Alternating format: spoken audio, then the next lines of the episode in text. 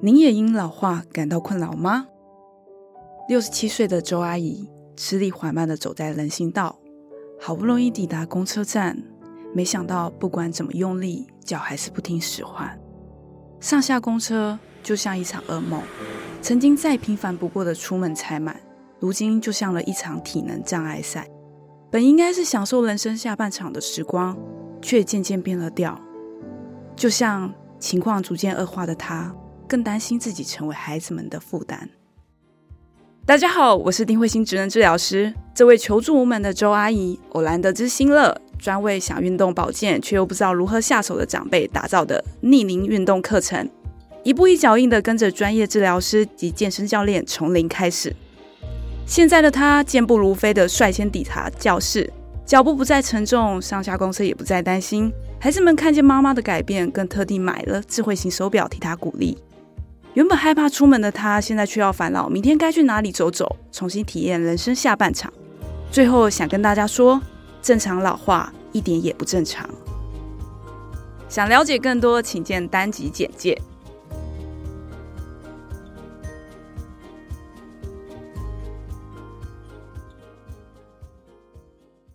本节目由生鲜食材科技出品。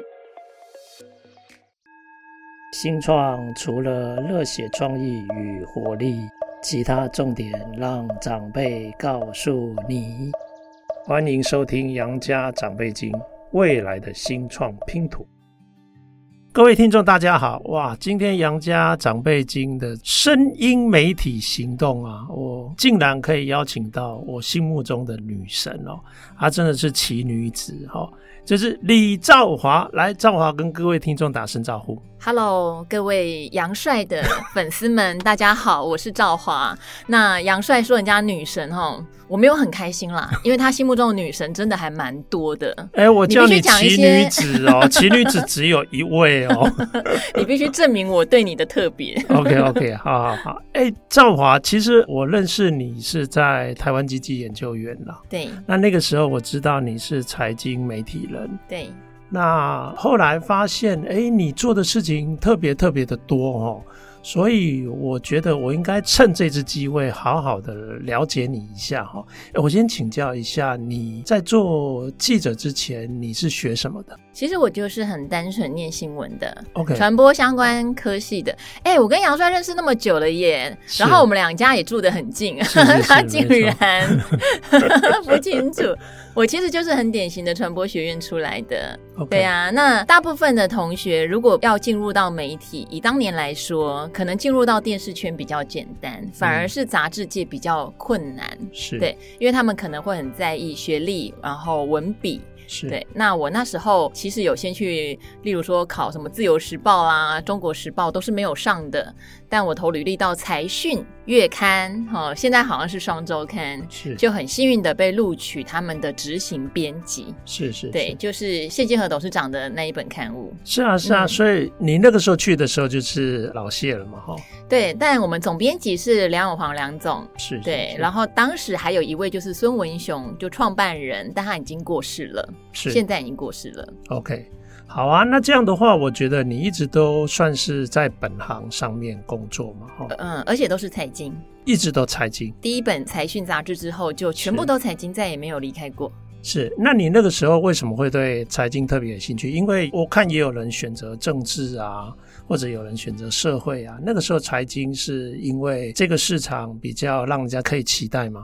哎、欸，其实我觉得念很多传播科系的学生，他根本不晓得自己出来要干嘛。哈、除了进比较大的媒体之外，是你要选什么线？你要选消费、生活、娱乐哈？可能娱乐还很多人向往，可以看明星。其实对于自己要跑什么线，并不清楚。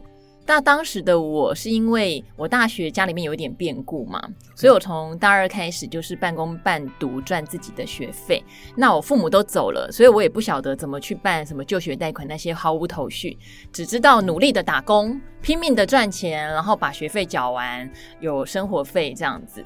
所以我那时候至少想到的是，我可能要找的媒体。要能够教我怎么赚钱，是哈，有一点点这样的想法而已。但是也是因为财讯月刊愿意收我啊，要不然如果我去了自由，我去了中实，可能也不见得是跑财经线。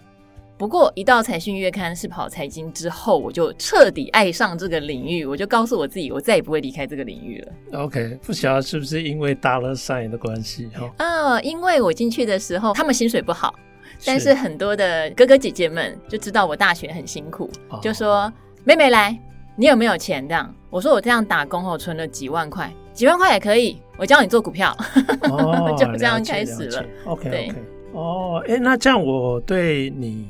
哎，走这条路就更了解了。好啊，那我接着想要再请问一下哈，你一开始先从平面媒体开始，对，那后来又经历了哪几个自己的生涯阶段，然后到今天现在，好，现在我觉得你做的事情超多的。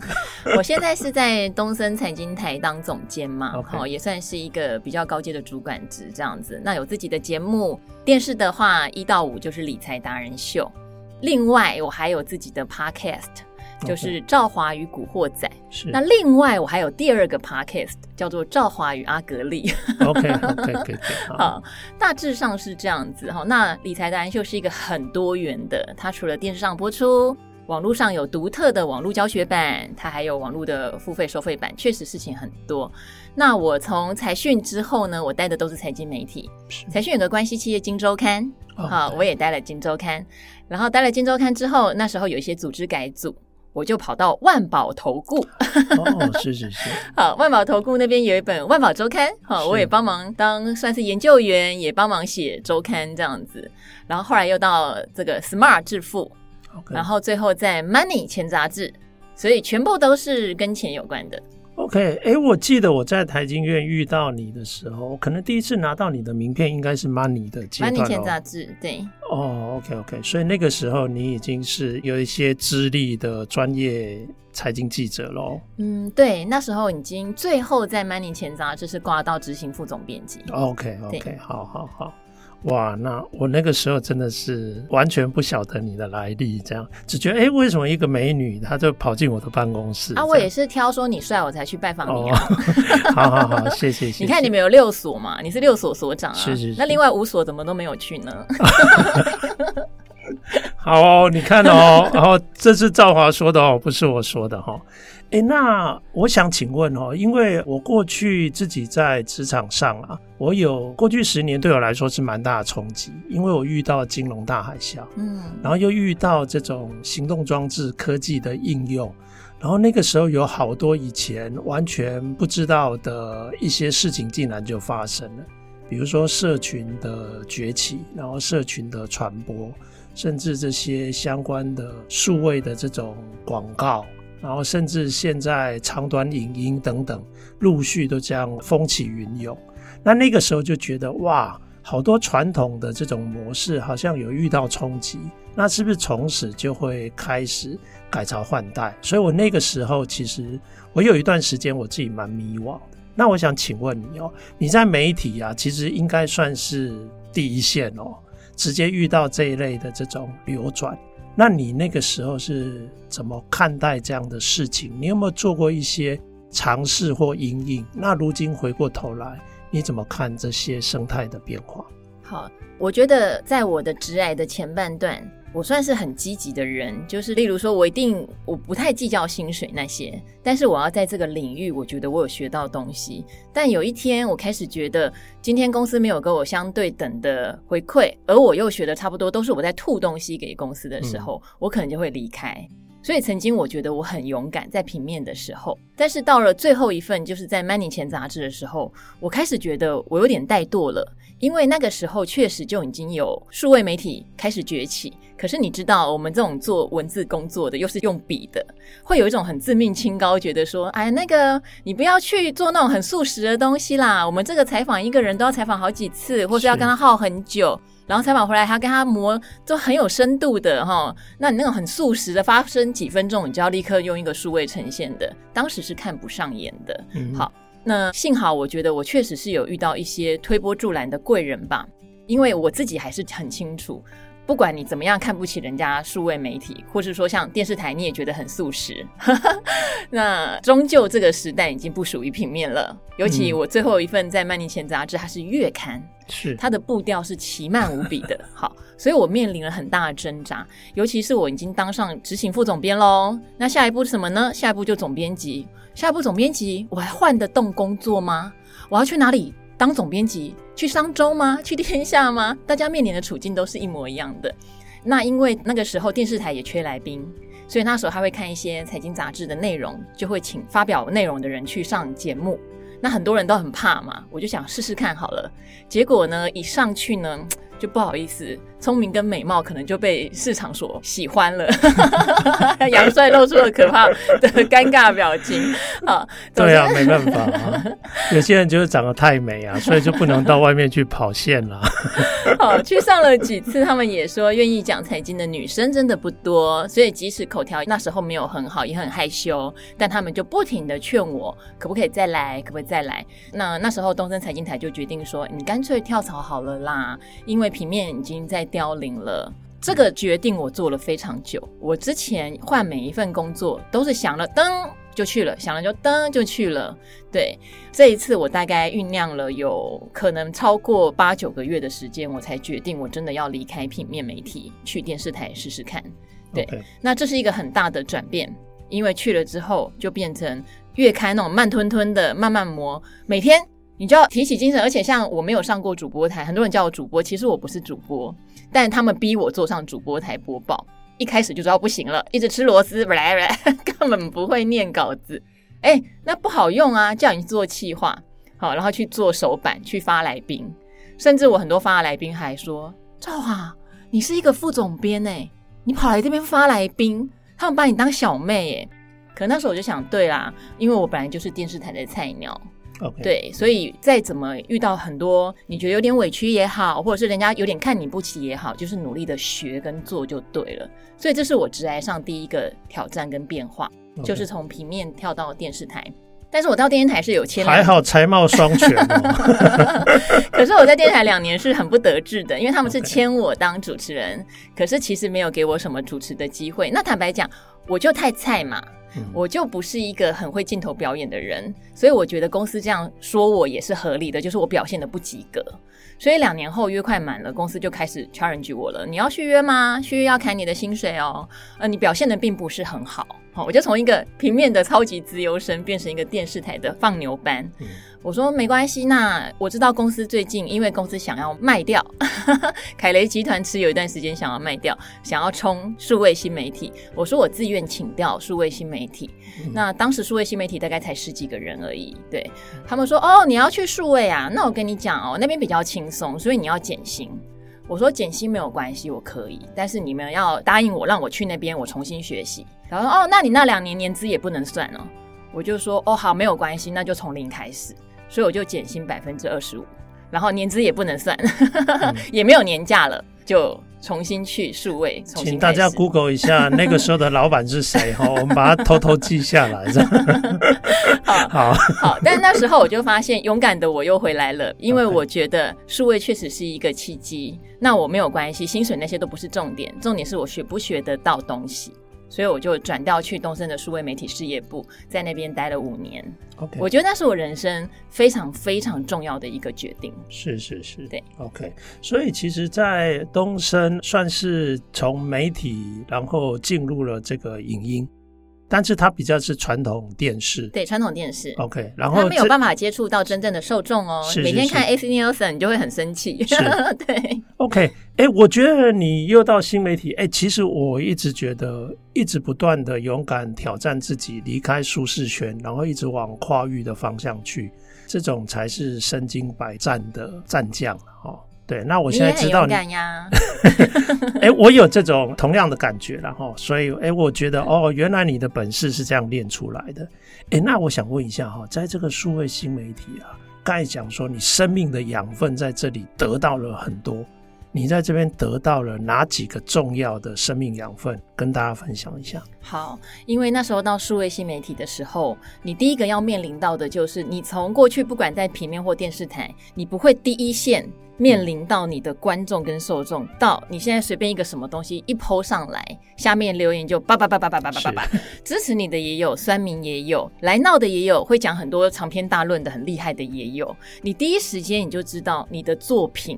人家是怎么看待的？好，我觉得这是第一个冲击，这是第一个冲击。那第二个冲击是，以前你在平面就是看每个月结出来的销量，你在电视台你就是只能看 AC Nielsen 在全台湾布了可能一千五百个所谓的收视盒的调查，其实那个东西的准确度你一直会有一个问号，因为它取决在你的通路嘛，对不对？可是现在上了数位，它就有所谓的演算法喽。是，嗨，你要去符合各平台的演算法。你在脸书上面哈，它一开始可能告诉你五十秒的影音我最帮你推，后来告诉你影音我不推了，文字我才帮你推。二十秒的影音我才帮你推，因为现在的人很没有耐性。好，这个是脸书的生态，你要先去理解它。那你切中了这个生态之后，还有观众喜欢的话题之后，你就会散布的很快，叫病毒式散布。嗯、你会很难想象。呃，这么一个我觉得好像没啥营养的东西，就几百万个人在看哈。好，可是这个是脸书，你可能还有经营 YouTube 啊。YouTube 它要推的，它虽然现在推短影音，但当时它要的是长影音，可能要三十分钟哈。那你在后台看，哦，观看长度可以拉的好长哦。嗯、对，所以 YouTube 要的是长影音。那还有 IG，IG 当时要的是非常漂亮的照片。好，所以每一个平台它会有各自你要去注意的不同的演算法、不同的受众、不同的喜好。我觉得这个是对我来说很大的学习，跟过去经营传统媒体你完全不知道受众的反应是截然不同的事情。我觉得这是第一个你去数位一定会先遇到的一个状况。是，了解了解，哇，哎，我现在终于知道你真的是身经百战了。哎，那我想问你一下哈。现在刚好你也遇到长短影音嘛？因为以前 YouTube 的长影音曾经被认为，哎呀，你的变现率不高啊，因为那个时候商模还不成熟嘛，你跟床头广告比差一大截。但是现在开始，其实长影音它本身商业模式已经相对完整了。那现在短影音又崛起了，诶，那很多人又开始在批评说，哎，短影音其实现在变现的程度也不如长影音。但是，一样就是说，未来的这个模式会怎么走？大概很多不同的看法哈。那我想了解一下，就是说，你现在除了 YouTube 以外，短影音你有在尝试吗？短影音其实我们之前有尝试，但是我必须讲我的领域比较特别一点，我是走财经啊。好，那短影音我想大家都很看重它的散布力，是，所以可是我脑子里面会去同步思考散布力跟变现的状况。好，嗯、我想这个是很多人去考量的。就像我到数位的时候，我一开始也会先去想，我这个事情哈，我现在都是做流量。我现在都是做触及，但是它将来有没有机会变现呢？是，那也很幸运，也很有趣的是，所有当时的平台都不把财经当一回事哦，嗯哼，他们都喜欢的是娱乐类的哈，甚至有一点社会类的，就是比较能够提起大众兴趣、很广泛的讨论的，都是这些平台当时最喜欢的。财经类的都没有人要理他，可是后来我们就发现，财经类是流量可能中小。但变现能力是中大，嗯哼，对，Okay. 所以我去思考这件事情。那你说我有没有做短影音？我还是有，我目前还是把短影音当做是一个宣传的工具，或是导流的工具。就像 YouTube 上面的 Shoot，我们也有做。那做的时候确实也会有一些人留言，可是你会发现它比较能够增加的是有点流量，可它不能增加，例如说你的铁粉，它不太能增加说来订阅你的付费内容。对，目前我观察到的趋势是这样。可是有另外一派人，他可能利用这样的导流是做直播带货，嗯、对，或者是说一个产品你引起兴趣了，所以你会上网去查这个产品哪里买。我觉得这个倒是对他们变现是很有帮助的。是，哎，那你可不可以分享一下当初怎么决定？哎，这个 Podcast 其实有人说它是超民主，因为门槛超低的嘛，几乎人人都可以来。然后我听说现在每年都有，也许超过两万档的节目都上来。但是真正会被注意的是少中之少，等于是你要做到前一趴，你也许才有机会进入到各个大平台的总榜嘛，对不对？那我看赵华的节目几乎都是总榜中的名列前茅嘛，哈。你那个时候什么样的情况下决定要涉入这个 podcast 领域？因为我进社群虽然有五年的经验，嗯，但是你比起很多所谓的新兴人类，二十几岁啊，真的吗？你我看一下你身份证，你现在几岁？你应该顶多三十出头嘛，哦。呃，听众朋友哈，还有观众朋友超喜欢猜我的年纪的哦，其实也、哦真的啊、也不是很难猜，就很幸运的可能就是长得跟实际年龄是有一点点小落差这样哈。好，但是我必须说，很多新兴人类的第一份工作或者他第一个媒体就是网络媒体，是那我们这种就是平面电视在转数位，对，所以我们的脚步说实话还是比他们慢了些。Podcast 那时候最有名的，我想大家都知道就是股癌喽，因为股癌也讲财经哈，也讲美股嘛，那他就会跟我比较相近，所以我那时候就很惊讶的发现，一个讲财经的、讲国际股市的 Podcast。而且是非常闲聊乱聊，穿杂着很多很多的三字经。是是是。然后可以这么快的窜红，那他窜红，我看中的也不是他的排名在第一名，是他业配好多啊。Oh. 有好多的厂商想要尝试这种全新的媒体，哦，收费好高啊！因为我有朋友也下载他的频道嘛。好，可是当时我分身乏术，因为当时我还在搞我的数位的理财达人秀，对，就很忙了，所以我一直没有办法去认真研究 Podcast。但是股癌的成功，当然就给我很大的一个启示，这样子。那接下来还有像淡如姐啊，对不对？也是讲商管类的。然后木华哥啊，他就直接把他的财经一路发就搬上来了，各式各样的财经类型的 podcast 就开始跑出来了，而且排名都很前面。这件事情我还做了一些调查哟。其实，在海外的 podcast 没有像台湾的 podcast 可以让财经的排名跑这么前面。OK，海外就是我们政治、娱乐、音乐的。会跑到很前面，是台湾。你去看这个前五十名，可能有七八个都是跟财经有关的。欸、对啊，对。对这个是财经在台湾很特别的现象，几个大的主题领域嘛，像儿童也是一个，对对对。可是你知道，儿童在其他的媒体平台上面是不容易经营的哦。可是在这边说故事啊，很多人想要放给小朋友睡前听啊，啊、嗯，或是亲子教育啊，它也是排的蛮前面。是好，所以台湾的 Podcast 圈好像有一个特别的生态，导致我就觉得，哎。他如果对财经是一个相对有利的，那我来试试看。而且古玩又证明了嘛，他是财经的，可是一堆莫名其妙的 叶黄素什么都去找他嘛。对，好，他看来也是有变现的能力 所以我就决定自己要做一个 podcast。而且当初做这个决定的时候，我也只是跟公司通知了一下，然后有同学很好，正成集团就赞助我设备，我就开始找来宾跟我一起聊天聊财经，就这样开始做了。是是是，哎、嗯，赵华，我觉得透过这次访问哦，我更了解你。我觉得你很早就被迫要自力更生，那你就慢慢有一种拼斗的精神跟勇气。那现在又跨域征战这么久，那已经累积到一定的能量了。那我想请问，在经营个人品牌上，你有什么感想可以跟大家分享？我之前其实不太经营所谓的个人品牌，对，因为我之前是觉得，既然我挂在东森电视嘛，嗯、所以我做的不管是理财达人秀或赵华与古惑仔，它应该就是东森电视的一部分，我就是他的主持人。可是后来我自己创了赵华阿格力，它就真的是比较是个人品牌。虽然我是有 partner，就是我跟阿格力的个人品牌，是是是对，确实是一个不一样的体验哈。有大公司帮公司做事有很多好处，因为他有很多的资源，他帮你找了团队，他付他们薪水，对不对？那很多。多传统看电视，然后或者是看网络的人也会去选择这种大平台。那做个人，你就要有自己的个人魅力了。说实话，我一开始不确定我没有个人魅力。好，因为你知道，有时候理财达人秀这种节目，你会怀疑是不是换一个另外美美的财经女生来也可以。可是当我做赵华与古惑仔，就是这个个人式的 podcast 的时候。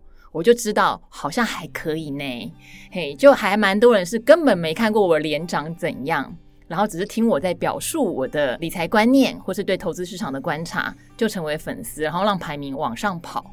这时候我就发现，我应该是有一些个人特质的魅力可以经营个人品牌，对，所以我未来的路上面，我会把个人品牌这件事情就会做得更鲜明，嗯哼，包括说我可能不会是一个。很中规中矩，在电视上你什么都不能乱讲的。我可能就是会比较有多自己的口语，然后我是一个比较直率的，我可能也会吐槽你。好、嗯，你留言给我，我觉得你的观念有问题，我也会直说。对，可是你在电视台或是你在平面杂志，你是没有机会把你这一面展现出来的。那我也必须说，这跟你本来的特质就很有关系。它也比较难是从训练出一个比较鲜明的个人特质来。是，哎，我觉得我感触很多，哎，因为我年纪又比你更大嘛，好，所以我特别有那种新时代或者是新的这种模式，我很像是一个移工或外配，因为我从旧的一个社会要进入到一个全新的环境。好啊！但是我觉得你即使转换这些跑道到不同的领域，我觉得你都一直能够发光发热哈。啊，我现在就比较好啊。哦，不是啦哦，因为你也不晓得为什么可以冻龄了，然后又 这个才貌双全了哦，所以到哪边都好像最后都能够所有的问题都可以迎刃而解。诶，我想带这些年轻的后进者请教你。我相信未来的这种时代的演进跟流转还是会持续的。那我们就是要学会应变各种可能的变化。那你会给这些想要进入到这个领域的这些年轻人，你会想要给他什么样的一些建议或者是一些想法？我们讲 take away，就是在这个节目结束之前，嗯、有没有什么是可以让他们回去好好咀嚼、去思考的？因为我虽然进入比较慢，但是那也代表我累积了比较多的能量。好，很多人说，哎，为什么你在财经上可以这么专业？那是因为我之前在平面媒体的经验。但相信有很多的年轻人，可能踏进来这个领域的时候，他的底蕴够不够，可能会是一个比较大的挑战。哈，当然现在是比较速食的媒体环境，有时候你很幽默，你随时去找新的梗进来，可能也能维持一段时间。但是我觉得最重要的是，你要先厘清你的定位在哪里。对，你定位对了，然后你在这个定位上面去累积，一定要累积哦。你在这个上面的 know how，我不是说我看不起其他的线路，例如说我有朋友跑娱乐，我有朋友跑社会，可是我觉得有一些线路跑到后来，他没有办法累积你的财富。哦，如果说是以正规的方式啦，会有一些奇奇怪怪的方式，我就不在讨论中。所以我觉得，当你选择了自己的线路的时候，一定要很清楚你要如何去累积你在这条路上的声望，你跟别人不同的观点跟底蕴，而不是随波逐流。因为如果只是随波逐流，你会发现很多人做个一年两年，他可能频道就关掉了，或者是说像杨帅讲的，其实现在台湾的 Podcast 频道有一万九千多个，将近两万个，谁能在前一百名？好，你去找 Podcast 的 APP，它里面只会秀出前一百名，这个是很现实的。对，我觉得这个只能给后进者去思考。你一开始的定位其实就要想清楚，然后你要在这个定位上不断的累积，否则你换来换去，你很快就会不见了。是，对，了解。哇哦，哎，我觉得赵华不只是美哈，他就坐在我前面哦，所以我几乎不敢直视哦。那但是我觉得他的内在还有他累积的这些专业哦，给我好多的这个启发。那有希望这一次赵华的分享，因为他从旧的传统媒体走到新的媒体，然后一样照样可以发光发热哈，所以我觉得他的一些身经百战的这个经验哈，可以给大家做参考哈。那我希望大家也觉得赵华的这个分享哈，对你们很有收获。那感谢赵华好的分享，那也谢谢各位听众的收听，我们下次见，下次见，拜拜。